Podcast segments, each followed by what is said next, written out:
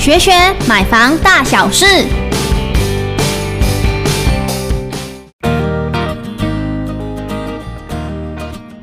小知足看过来，五大省钱装潢术交给你。大家好，我是建筑先生。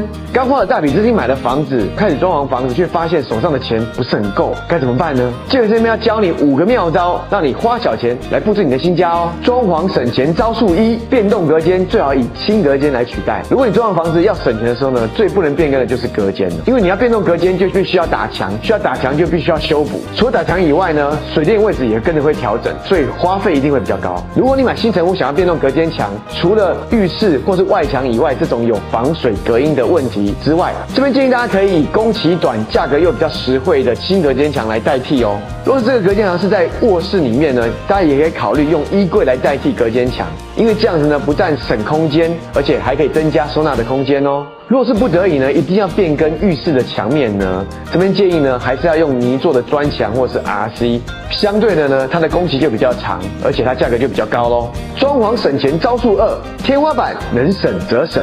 一般大楼如果超过五十米以上呢，几乎每一个房子里面呢，都会有一个消防洒水的管线，你需要用天花板去覆盖去包装它。但是制作天花板呢，不仅要预留一定的空间来包管路，若是你的楼层高度又不够高的话呢，其实会产生空间上的压迫，整个工程下来呢，也会花你非常多的钱。但如果有省钱呢，大家可以考虑呢，现在非常流行的这个做法，就是我们不要额外做天花板，把这个钱省下来，那我们利用油漆呢，去把天花板上面的一些管线就去把它美化起来。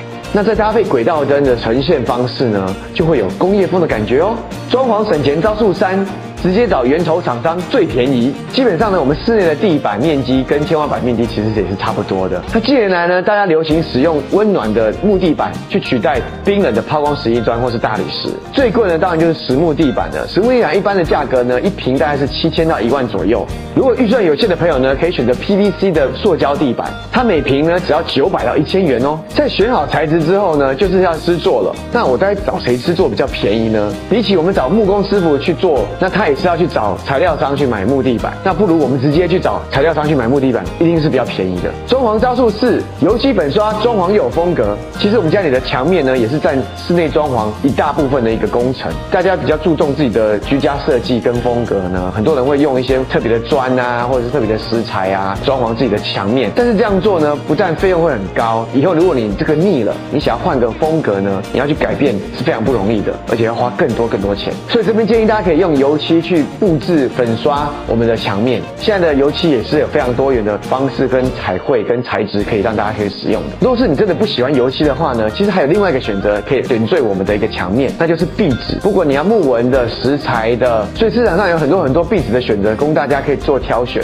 装潢省钱招数五：系统柜收纳机能弹性好。一般在室内装潢的时候呢，大部分都是请木工师傅去做定做木作装潢的。不过若是用自制的系统柜来取代木作的装潢，呢，其实可以省下不少的钱哦。因为木作呢，每增加一个设备，就必须要有新的一些五金零件呐，还有板材的费用增加。加上呢，木作是以工资来计算的，所以越复杂的柜体呢，需要越多时间跟越多钱来制作。那它的工期呢，其实也比系统柜还要长。